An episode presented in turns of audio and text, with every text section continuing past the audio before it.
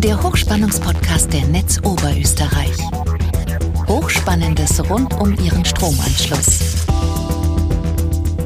Herzlich willkommen bei einer neuen Ausgabe des Hochspannungspodcasts. Mein Name ist Wolfgang Denk, ich bin Pressesprecher der Netz Oberösterreich und ich spreche mit Experten aus unserem Unternehmen über das Hochspannungsnetz und ihre Stromversorgung.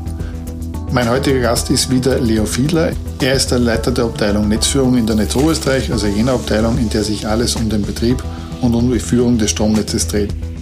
Er und seine Kollegen sind auch jene Drehscheibe, die im Störungsfall alle Fäden in der Hand haben. Hallo Leo, schön, dass du Zeit für uns hast und dass du heute bei uns bist. Ja, gerne.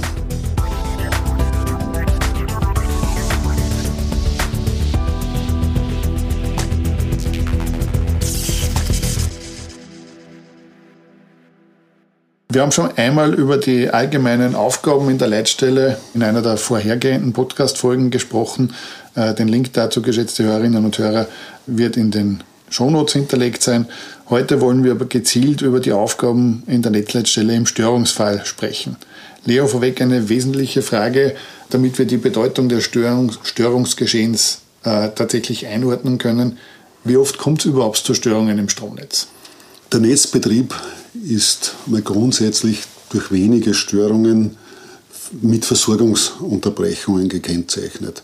Also wenn wir hier über eine Anzahl sprechen, dann würde ich sagen, in der Größenordnung 600 bis 800 Störungen durchschnittlich pro Jahr, wo es auch zu Versorgungsunterbrechungen kommt.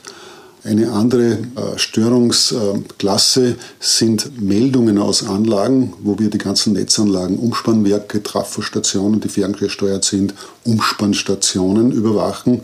Und in diesen Anlagen kommt es natürlich ähm, öfters zu Störungen, die aber keine Auswirkung auf unsere Kunden haben.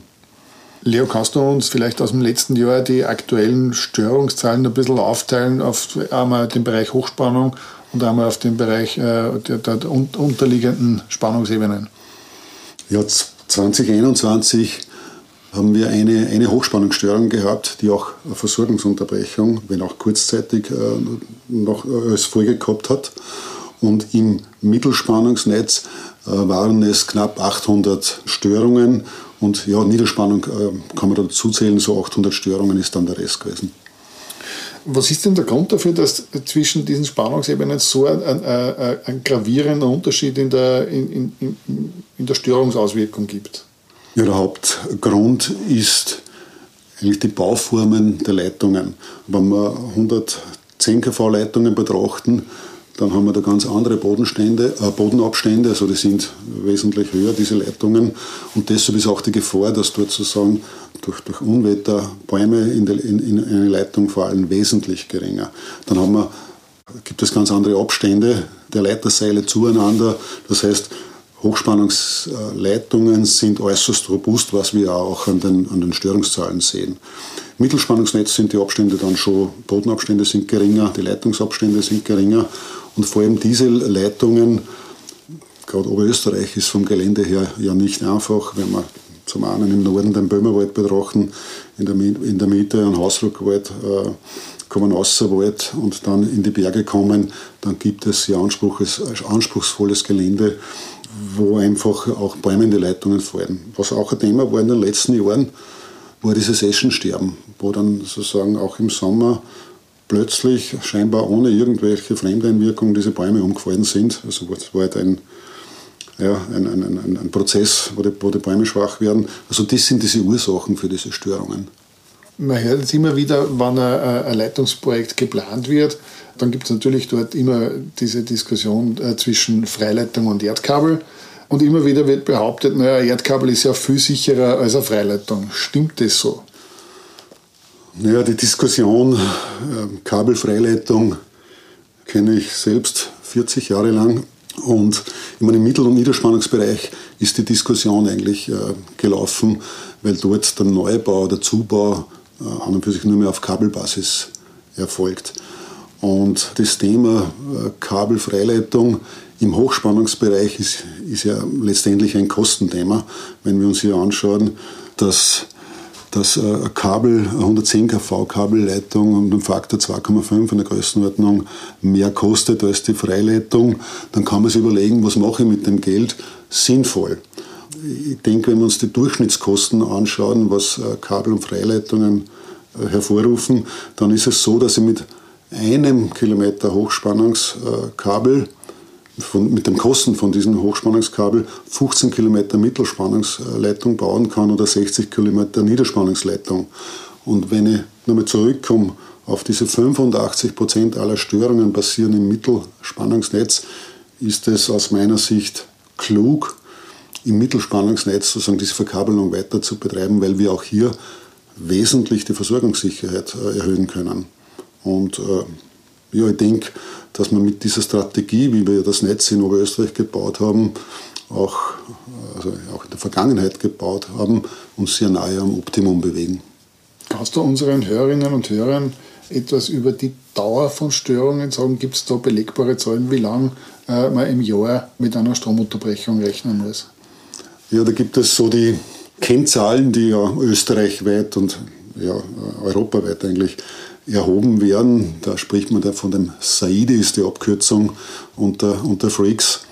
Und dieser SAIDI, das ist die durchschnittliche Ausfallszeit pro Kunde und Jahr. Und hier als Kunde der Netzo Österreich kann ich davon ausgehen, oder ist so ein Schnitt, dass in etwa ja, 47 Minuten, 50 Minuten pro Kunde und Jahr mit Ausfallszeit zu rechnen ist.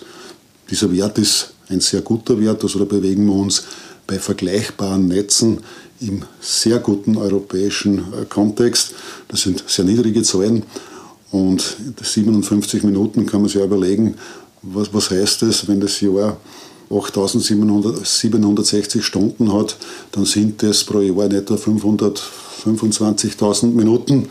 Diese 50 Minuten, wenn wir ein bisschen, ein bisschen äh, tolerant sind, dann macht es ja, 0,0001 Prozent in etwa aus an Nichtversorgtheit. Also die Zeit mit dem durchschnittlichen Ausfall ist eine sehr, sehr gute. Ja, für einen Kunden ist natürlich jede äh, Minute Unterbrechung ärgerlich und unangenehm. Aber es ist ja besonders wichtig, dass im Fall der Fälle rasch geholfen wird und, und vor allem richtig reagiert wird. Was ist denn genau äh, die Aufgabe deines Teams in der, in der Netzleitstelle? Ja, die Aufgabenstellung äh, ist einfach die, dass ähm, die Meldungen aus dem Netz, aus dem Stromnetz, aus den Systemen, wir haben über digitale Zwilling schon gesprochen, dass die zum einen richtig analysiert und interpretiert werden und dann die Schritte gesetzt werden, wo wir im Mittelspannungsnetz, auch im Hochspannungsnetz natürlich die Fehler eingrenzen. Äh, Fehler eingrenzen heißt, dass mit Hilfe des Systems äh, erkannt wird, wo sind die Schaltmöglichkeiten, welche Rückmeldungen haben. Wir haben so im Netz auch Kurzschlussanzeiger, die noch einmal einen besseren Überblick geben und hier möglichst rasch die richtigen Schritte zu setzen für die Fehlereingrenzung, die ferngesteuerten Betriebsmittel zu nutzen, das ist so die große Kunst in, in dieser Aufgabenstellung. Ich sage immer, das ist die Königsdisziplin, dieses Störungsmanagement in der Leitstelle. Wer das beherrscht, kann auch das Tagesgeschäft. Von den Schritten äh, würde ich sagen, ja, Analyse, wieder die Fehlereingrenzung, ich habe schon mal gesagt, die Freischaltung von fehlerbehafteten Leitungsstücken und immer die möglichst rasche Wiederversorgung von diesen gesunden Netzteilen, die wir als gesund erkannt äh, haben. Ist es jetzt so, dass zu, tatsächlich zu jeder Störung dann wirklich ein Mitarbeiter vor Ort ausrücken muss oder gibt es da auch Möglichkeiten, dass man sowas aus der Leitstelle heraus, so Störungen behebt? Ja, Störungen, wir, wir, wenn ich das Jahr 2021 betrachte, dieses Jahr haben wir eigentlich, äh, kann man sagen, überwiegend Gewitterstörungen gehabt. Also die Monate Juni, Juli, August haben uns massiv gefordert. Und bei Gewittern ist es oft so, dass Blitzschläge nicht direkt in Leitungen äh, einschlagen, so wie, wie, man sagt, sondern eigentlich durch Ströme, die durch die Erde fließen, werden wieder sozusagen Spannungen in den Leiterseilen induziert und da kommt es zu Überschlägen eigentlich wieder mit Technik und Technologie wird äh, bei einem Ausfall, also dieser Überschlag ist ja ein Kurzschluss äh, im, im Netz, wird diese Leitung kurz ausgeschaltet und dann wird eine definierte Zeit gewartet. Und wenn man dann wieder einschaltet, sind so in der Größenordnung, ich würde sagen, ja, letztes Jahr waren es bisschen, bisschen über 70 Prozent dieser Störungen sind dann behoben. Das sind so selbstheilende Störungen. Und das heißt, dort äh, ist mal nicht, nichts zu tun. Dann bei diesen bleibenden Störungen ist dann wieder die Mannschaft gefordert, so wie ich es vorhin erzählt habe. Also wir kennen jetzt den Ablauf bei einer einzelnen Störung und das klingt sehr nach einem, einem überschaubaren Aufwand. Wie läuft denn jetzt sowas, äh, du hast das gerade erwähnt, bei so schweren Unwettern, bei so großflächigen Unwettern ab, wo wirklich ein, eine, eine große Anzahl an, an, an Fehlermeldungen auf einmal daherkommt? Gibt es da irgendwelche besonderen Vorbeugemaßnahmen oder, oder, oder Vorsichtsmaßnahmen, wie, wie man äh, da in der Leitstelle sich aufstellt?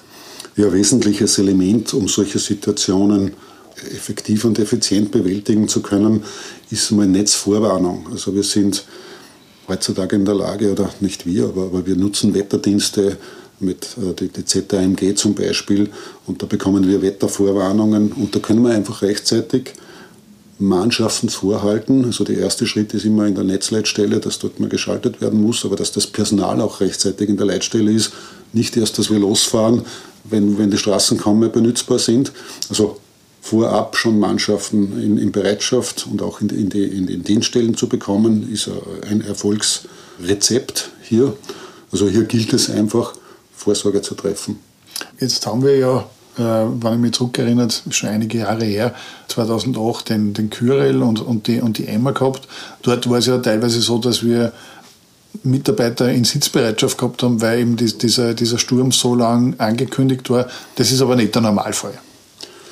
Das, das ist nicht der Normalfall. Das heißt immer dann, wir haben äh, ein Netzvorwarnsystem, wo wir definierte Grenzwerte uns gesetzt haben, also einfach um auch Sicherheit zu haben, wo wir zu sagen, okay, ab 70 km/h, das ist so, da, da, da kommt es dann zu Störungen, also erfahrungsgemäß zu gehäuften Störungen. Eine nächste Stufe, wenn, wenn, wenn Windgeschwindigkeiten mit 120 km/h angekündigt werden, dort sind solche Sitzbereitschaften, wie du sie nennst, angebracht. Also bei 70 km/h, da wird ein zweiter Mitarbeiter in Bereitschaft, in Erreichbarkeit versetzt, in einen Erreichbarkeitsdienst eingeteilt und da kommen wir auch gut zurecht. Also es ist ein stufiges Verfahren und zusätzlich für diese Notfälle, Kyrill ist genannt worden, äh, gibt es auch ein Notfallmanagementsystem in der Netz Österreich, wo nach klar festgelegten Plänen und Prioritäten diese Situationen abgearbeitet werden können. Es gibt so viele Dimensionen. Zum einen natürlich, eine Leitstelle muss funktionieren, Kommunikation mit Kunden äh, muss funktionieren, Kommunikation mit, mit, mit, mit Landeskrisenstäben muss funktionieren.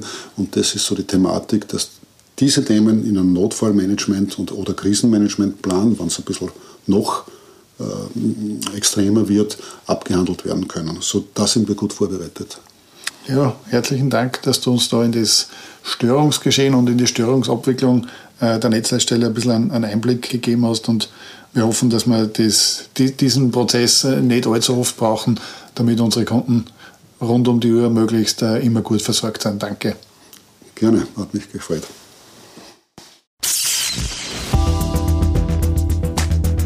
Der Hochspannungspodcast ist der regelmäßige Podcast der Netz Oberösterreich zu interessanten Themen rund um das Hochspannungsnetz. Alle Folgen zum Nachhören finden Sie auf hochspannungspodcast.at. Nachlesen können Sie die Informationen aus diesem Podcast und noch viel mehr unter hochspannungsblog.at/podcast. Verpassen Sie keine neue Folge folgen Sie uns und abonnieren Sie diesen Podcast.